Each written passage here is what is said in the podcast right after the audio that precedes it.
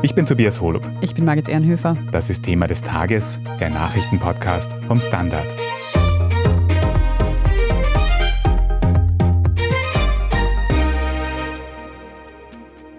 Thomas Schmidt will Kronzeuge werden.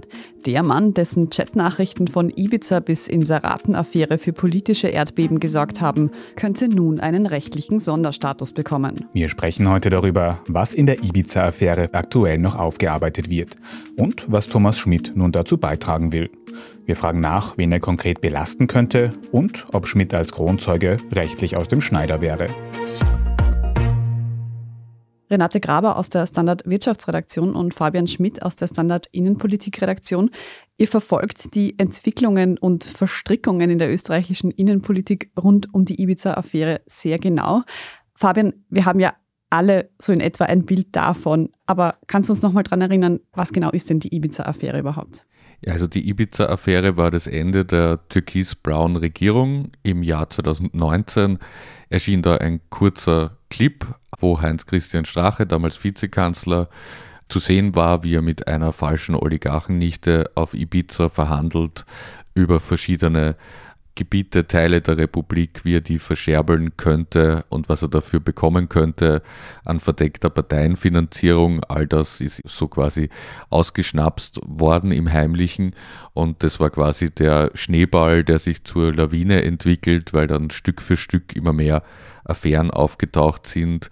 Das Ibiza-Video hat Ermittlungen ausgelöst, die haben Hausdurchsuchungen ausgelöst. Dort wurden dann auf den Smartphones Chats entdeckt, weitere Ermittlungen und so weiter und so fort, bis es dann schlussendlich sogar Kanzler Sebastian Kurz zwei Jahre später in der türkis-grünen Regierung erwischt hat und mit ihm seither zahlreiche türkise und blaue PolitikerInnen und parteinahe Manager etc. beschuldigt sind. Ja, und man darf in dem Konnex nicht vergessen, die Causa Casinos oder CASAC, das ist die Abkürzung für das Wort Casinos Austria, die war auch Auslöser für viele dieser Ermittlungsstränge. Da gab es nämlich eine anonyme Anzeige. Die Sache dreht sich ganz kurz zusammengefasst darum, dass ein früherer Wiener FPÖ-Bezirksrat in den Vorstand der Casinos Austria kam, da sei nicht alles mit rechten Dingen zugegangen. Auch das sei quasi gedealt worden. Da war dann ein Hintergrunddeal mit der Novomatic stand im Raum. Auch dazu wird ermittelt und auch diese Ermittlungen haben sehr viele Hausdurchsuchungen und so weiter ausgelöst. Um das noch fertig zu sagen, die Novomatic hat immer sämtliche Vorwürfe zurückgewiesen. Und was genau wird in dem Umfeld jetzt aktuell noch ermittelt? Also laut WKSDA, die heute eine Aussendung gemacht haben, weil sie ja bekannt gegeben haben, dass sich Thomas Schmid für den Kronzeugenstatus interessiert, wird gegen 45 Personen bzw. Verbände, also das steht für Unternehmen, ermittelt und diverse von Amtsmissbrauch über Bruch des Amtsgeheimnisses, über Bestechlichkeit, über Bestechung wird ermittelt und da gibt es die diversen Stränge. Wir sollten nicht vergessen, es gibt auch Verfahren wegen falscher Zeugenaussagen vor dem Urausschuss. Das ist ein ganzes buntes Potpourri rund um die Geschehnisse in den vergangenen Jahren in Österreich. Dann kommen wir genauer zu Thomas Schmidt, um den es heute gehen soll. Auch er ist ein alter Bekannter. Wir haben im Podcast schon öfters über ihn auch gesprochen. Renate, wer ist er aber genau und wie ist er jetzt in dieser Affäre verstrickt? Also genau ist er ein 47-Jähriger aus Tirol, der studiert hat, in die Politik gekommen ist und der seine beruflichen Höhepunkt gefunden hat im Finanzministerium. Da war er Kabinettschef zunächst und Generalsekretär und hat dort sehr, sehr viele Fäden in der Hand gehabt. Allenthalben meint man, er sei der Minister gewesen und hätte die anderen eigentlich da an seinen Strings gehabt. Und später kam er dann in den Vorstand der Staatsholding ÖBAG. Das war das, was er eigentlich angestrebt hat. Er war dort Alleinvorstand, das heißt, er hatte niemanden neben sich. Er ist in diverse Kausen verbandelt, wenn man das so sagen möchte. Und all das ergibt sich aus den Chats, aus den vielen, vielen Tausenden und Hunderttausenden Chats, die er geschrieben hat. Man weiß ja bekanntermaßen, hat man ein Backup gefunden, von dem man nicht gedacht hat, wahrscheinlich, dass es noch da ist und hat sich sehr viel Kommunikation gefunden. Das alles findet man jetzt in den diversen Ermittlungsakten. Und du hast es schon angesprochen, Thomas Schmidt würde jetzt eben gerne Kronzeuge werden. Was weiß man bisher zu dieser Kronzeugenbewerbung? Man weiß, das hat die WKSDA heute bekannt gegeben, dass er im April bereits gegenüber der WKSDA angegeben hat, dass er kooperieren möchte und dass er gerne Kronzeuge werden möchte, wobei er noch keinen formellen Antrag gestellt hat. Also das ist dann das, was das ganze Verfahren auf der Seite der Justiz in Bewegung setzen wird. Das heißt, er muss voll inhaltlich kooperieren, er muss Neuigkeiten bringen und er muss ein reumütiges Geständnis ablegen in Dingen, die ihn belasten. Das wäre die Voraussetzung, damit er Kronzeuge wird. Und ich nehme an, es würde auch einen Vorteil für ihn bringen, wenn er Grundzeuge wäre. Was wäre das dann? Ja, also vorausgesetzt, man erkennt diesen Status zu, ist es so, dass die Kronzeuginnen und Kronzeugen letztlich straffrei und auch ohne Anklage davonkommen. Die werden dann zu Geldleistungen verdonnert, zu sozialer Arbeit verdonnert, zu diesen Dingen, aber er könnte davonkommen ohne eine Anklage. Im besten Fall, das ist aber in Österreich relativ vage, man hat keinen Rechtsanspruch darauf und letztlich kann die Staatsanwaltschaft das Verfahren einstellen, aber sie kann es auch immer wieder eröffnen, sozusagen, um es flapsig zu sagen. Das heißt, es ist eine ziemlich unsichere Sache. Jetzt wissen wir ja aus Chat-Nachrichten schon sehr viele Aussagen und Infos von Thomas Schmidt. Was könnte er denn jetzt noch quasi in der Hinterhand haben, was er der WKSDA sagen könnte, um die Ibiza-Affäre quasi voranzubringen? Naja, also wie du richtig sagst, wir kennen viele Chats, aber wir haben zum Beispiel gesehen beim letzten Prozess gegen Heinz Christian Strache hat die Richterin in ihrem nicht rechtskräftigen Freispruch argumentiert, Chats sind einmal schnell hingeschrieben, es fehlt der Kontext, quasi die Bedeutung lässt sich da nicht juristisch so präzise klären. Wenn man jetzt natürlich die Person hat, die diesen Chat verfasst hat und die dann erklärt, was tatsächlich gemeint war und darüber hinaus auch noch das alles verbinden kann mit anderen Beweisstücken etc., das ist natürlich schon viel wirkungsmächtiger aus Sicht der Ankläger, wenn es dann soweit kommen sollte. Zusätzlich muss er ja auch neue Sachverhalte bringen. Da ist natürlich besonders spannend, was er da der WKSDA präsentieren wird. Aber ich denke, also Thomas Schmidt war so im Nervensystem an zentraler Stelle im Nervensystem der Republik, dass das ein wirklich Quell des Wissens sein kann, was er erzählt. Ja, und es ist ja die Nervosität in den vergangenen Wochen auch sukzessive gestiegen. Man hört so in der Branche und auch in den politischen Couleurs, dass man sich immer wieder erkundigt hat und dass es das Gerücht gäbe, dass Thomas Schmidt als Grundzeuge sich zur Verfügung stellen könnte könnte. Also ich glaube, die Nervosität ist schon recht groß. Ein bisschen Raum für Erkenntnisgewinn gibt es anscheinend auch noch. Wen denn jetzt Thomas Schmidt konkret noch belasten könnte, darüber sprechen wir nach einer kurzen Pause. Bleiben Sie dran. Ich bin die Franziska. Ich bin der Martin. Und wir wollen besser leben. Lohnt sich 10.000 Schritte zu gehen jeden Tag? Ist das Großraumbüro wirklich so schlecht wie sein Ruf? Spoiler, ja. Bringt's was, Intervall zu fasten? Wir fragen die, die es wirklich wissen und probieren es auch gleich selber aus. Bei Besser Leben, jeden Donnerstag eine neue Folge. Renate, Fabian, jetzt haben wir gerade gehört, dass sollte Thomas Schmidt tatsächlich Kronzeuge werden, dann wäre er selbst mehr oder weniger fein raus aus der ganzen Geschichte. Aber wen könnte er denn tatsächlich jetzt belasten? Naja, wir sehen ja, wenn wir die türkisblaue Regierung zum Beispiel heranziehen, sehen wir ja, dass eine Vielzahl von damaligen MinisterInnen schon beschuldigt ist oder war, verdächtig ist oder war. Und natürlich weiß Thomas Schmid sehr viel über all diese Dinge, die da im Hintergrund passiert sind. Der erste, an den man denkt, ist natürlich Altkanzler Sebastian Kurz. Gerade in der Causa Kammersin, Causa Umfragen ist ja die zentrale Frage, ob Sebastian Kurz das alles gewusst hat, was mit manipulierten Umfragen und mit Scheinrechnungen passiert ist. Da kann sicher Thomas Schmid Auskunft geben darüber, aber auch sonst, also all das, was im Finanzministerium passiert ist, da gibt es ja irrsinnig viele Bereiche. Das reicht von Steueränderungen, die womöglich auf Wünschen von ÖVP-Spendern basieren, bis hin zu Steuerverfahren. Da ist so viel passiert. Also da gibt es viel Raum für mögliche Menschen, die belastet werden. Jetzt haben wir gehört, dass sich Thomas Schmidt an die WKStA gewandt hat, weil er eben gerne Kronzeuge wäre.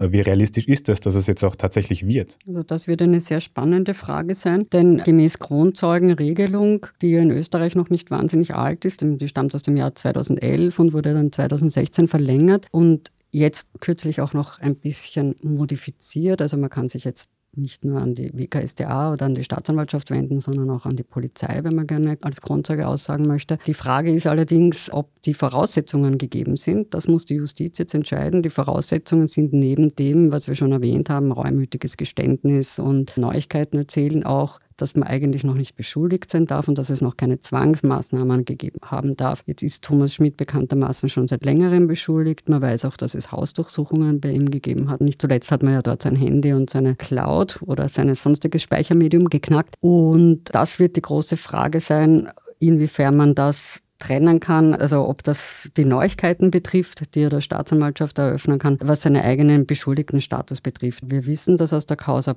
Sabine Beinschab, das ist jene Meinungsforscherin, die sogar schon mal festgenommen war nach einer Hausdurchsuchung und die letztlich im heurigen August auch Kronzeuginnenstatus bekommen hat, was aber unter Juristen ziemlich umstritten war. Also das wird die spannende Frage sein, weil sonst wäre quasi alles umsonst für ihn, dann hätte er ausgepackt und müsste trotzdem, gesetzt den Fall, es kommt einmal zu einer Anklage, es gilt ja die Unschuldsvermutung, auf dieser Anklagebank Platz nehmen. Die Frage, die sich mir da stellt, du sagst es gerade, Sabine Beinschab wurde zur Kronzeugin ernannt. Könnte sich Schmidt vielleicht von ihr inspirieren haben lassen? Naja, also ich weiß nicht, wann er jetzt wirklich den Entschluss gefasst hat, sich um den Kronzeugenstatus zu bemühen, aber natürlich wird für die beratenden Juristen und Juristinnen das ein Grund gewesen sein, es zu probieren, weil das ja schon für österreichische Verhältnisse sehr, sehr auffällig war und sehr auffallend war, dass sie diesen Status dann noch bekommen hat. Jetzt hat es heute Dienstag auch Berichte gegeben über eine Hausdurchsuchung, die sich inhaltlich im Umfeld der Signa Holding von René Benko bewegt haben soll. Um was ist es da genau gegangen und steht das auch in Verbindung zu Thomas Schmidt?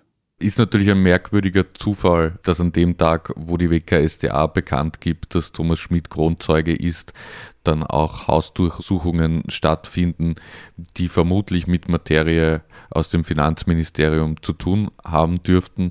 Es ist ja auch so, Thomas Schmidt muss als Kronzeuge zu allem was er gefragt wird, vollumfänglich und wahrheitsgemäß aussagen. Jetzt wissen wir, dass es rund um die Signa und um Rene Benko immer wieder einige sagen wir mal, Auffälligkeiten gab, die auch im Urschuss Thema waren und dass sich die WKSDA die zumindest angeschaut hat. Da ging es zum Beispiel um den Kauf von Kickerliner, da hat die WKSDA einen Anfangsverdacht geprüft und den dann verneint. Man kann aber davon ausgehen, dass sie Thomas Schmid auch dazu und zu anderen Dingen gefragt hat. Aber zum jetzigen Zeitpunkt, glaube ich, können wir nicht mit eindeutiger Sicherheit sagen, worum es da tatsächlich ging heute. Aber wie gesagt, also die Zufälligkeit, an die glaube ich nicht ganz. Ja, und diverse Steuerverfahren sind ja auch im Urschuss immer wieder thematisiert worden. Ich darf nur erinnern an die Causa Sigi Wolf, also der Unternehmer Siegfried Wolf. Und auch Steuerverfahren rund um die Signer waren dort Thema, weil da gab es ein ganz ein lang dauerndes Steuerverfahren und da wurde auch ein hoher Finanzbeamter dazu befragt. Also diese Themen sind im Urschuss jedenfalls durchaus vorhanden. Also durchaus fragwürdig, ob das jetzt Zufall ist. Zu Thomas Schmidt erinnere ich mich, dass der letzte Status eigentlich war, dass man nicht genau weiß, wo er sich aufhält. Er wurde ja im U-Ausschuss auch schon mehrmals vorgeladen und ist nie aufgetaucht. Jetzt erfahren wir, dass er schon seit April Kronzeuge werden möchte und auch in diesem Zusammenhang hat es mehrere Vernehmungen mit ihm gegeben. Heißt das, Thomas Schmidt ist eigentlich seit Monaten eh in Österreich? Das glaube ich, dass man das so nicht sagen kann. Also Gerüchte halber lebt er ja in den Niederlanden, also jedenfalls im Ausland. Und die WKSDA hat heute bekannt gegeben, dass es seit Juni insgesamt 15 ganztägige Einvernahmen gegeben habe. Das heißt, er wird wohl irgendwo gegenüber den Ermittlern ausgesagt haben und auch in Österreich gewesen sein zu diesem Zeitpunkt, nämlich dann, dass die jetzt zu ihm gereist wären. Aber offensichtlich hat das nicht dazu geführt, dass er in den U-Ausschuss gebracht wurde. Man hat ja dann zum Schluss sich entschlossen, dass er, sobald er in Österreich ist, wenn das in zeitlicher Nähe zu einem Befragungstermin im Urschuss stattfindet, dass man ihn vorführen wird. Aber das dürfte offensichtlich nicht der Fall gewesen sein. Also vielleicht war er dann als man das beschlossen hat, nicht mehr in Österreich. Thomas Schmidt ist ja, wie wir heute schon gehört haben, in mehrere Affären verwickelt, in denen Korruption zumindest im Raum steht. Er selbst ist ja nicht angeklagt.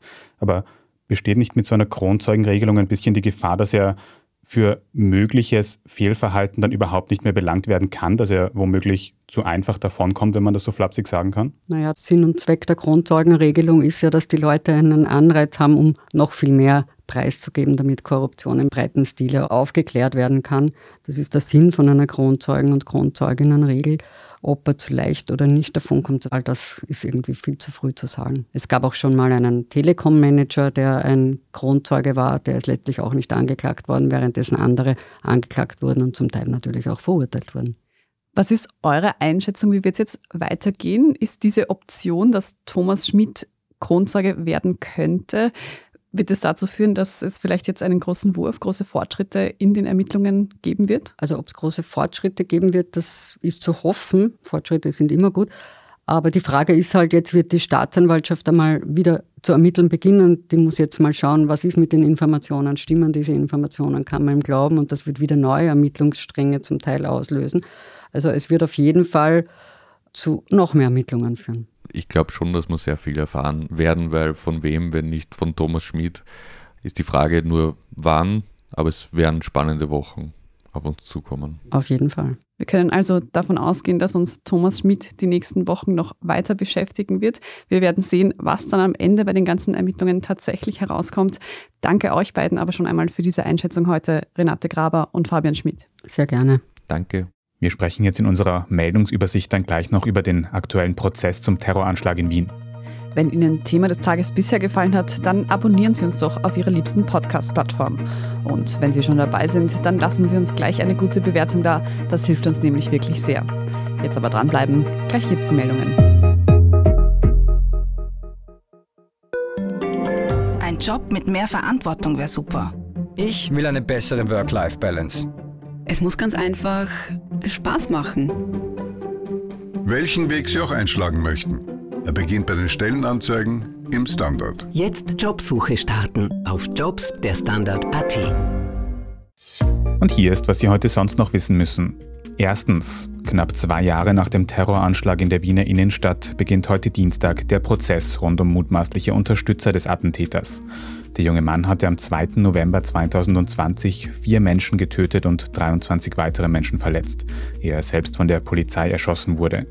Angeklagt sind nun sechs Männer zwischen 22 und 32 Jahren, die dem Attentäter bei der Vorbereitung der Tat geholfen haben sollen, etwa beim Besorgen von Waffen und Munition. Es gilt die Unschuldsvermutung. Für den Prozess sind 19 Verhandlungstage angesetzt. Mit Urteilen ist frühestens im Februar kommenden Jahres zu rechnen. Zweitens. Die iranische Klettermeisterin Elnas Rekabi wird vermisst. Erst am vergangenen Sonntag hatte sie bei einem Wettbewerb im südkoreanischen Seoul ihr Kopftuch abgenommen. Aus Solidarität mit den aktuellen Protesten für Frauenrechte im Iran, wo ein gesetzlicher Kopftuchzwang herrscht. Nach dem Bewerb haben internationale Medien berichtet, dass von Rekabi jede Spur fehlen würde. Iranische Behörden hätten ihr Pass und Mobiltelefon abgenommen. Mittlerweile hat die iranische Botschaft in Seoul Rekabis Abreise nach Teheran bestätigt. Es ist aber nicht bekannt, ob sie festgenommen wurde und wie es ihr geht. Und drittens, der Marienkäfer bekommt Konkurrenz, und zwar von seiner eigenen Verwandtschaft. Während hierzulande bisher vor allem die Siebenpunkt-Marienkäfer heimisch waren, machen sich jetzt auch Harlekin-Marienkäfer breit. Harmonia axyridis heißt die ursprünglich aus Asien stammende Art im Fachjargon. Als biologischer Schädlingsbekämpfer wurde sie Anfang des 20. Jahrhunderts in die USA gebracht und von dort machte sich der Harlekin dann um das Jahr 2000 herum über den Atlantik auf nach Europa. Im Gegensatz zum Siebenpunkt ist der Harlekin-Marienkäfer übrigens gelb oder orange und hat viel mehr Punkte. Ob er den roten Siebenpunkt vollständig verdrängen wird, das bleibt abzuwarten. Also ich weiß nicht, ob ich damit einverstanden bin, dass Marienkäfer in Zukunft gelb und nicht rot sind, aber wie gesagt, wir werden sehen, wie sich das weiterentwickelt. Zum Schluss haben wir noch eine Hörempfehlung für Sie. Haben Sie schon einmal etwas von Cuckolding gehört? Das ist eine Beziehungsform, in der ein Partner oder eine Partnerin Sex mit einer anderen Person hat. Und zwar während der oder die eigene Partnerin dabei zusieht.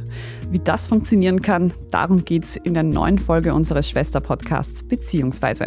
Beziehungsweise hören Sie überall, wo es Podcasts gibt und natürlich auch auf der Standard.at und dort lesen Sie auch alles weitere zum aktuellen Weltgeschehen. Falls Sie Feedback oder Anregungen für uns haben, dann schicken Sie die gerne an podcast.derstandard.at. Und wenn Sie unsere journalistische Arbeit unterstützen möchten, dann können Sie das ganz einfach tun, indem Sie ein Standard-Abo kaufen. Oder wenn Sie diesen Podcast auf Apple Podcasts hören, indem Sie dort für ein Premium-Abo bezahlen. Wir freuen uns über jede Unterstützung. Ich bin Margit Ehrenhöfer. Ich bin Tobias Holub. Danke fürs Zuhören und bis zum nächsten Mal.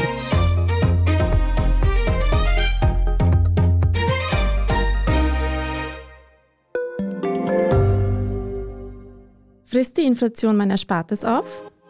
Soll ich mein Geld in Aktien stecken? Und wie funktionieren eigentlich Kryptowährungen? Ich bin Davina Brumbauer. Ich bin Helene Dallinger. Und ich bin Max Leschanz. Im neuen Standard-Podcast Lohnt sich das? sprechen wir über alles rund ums Thema Geld und Geldanlage.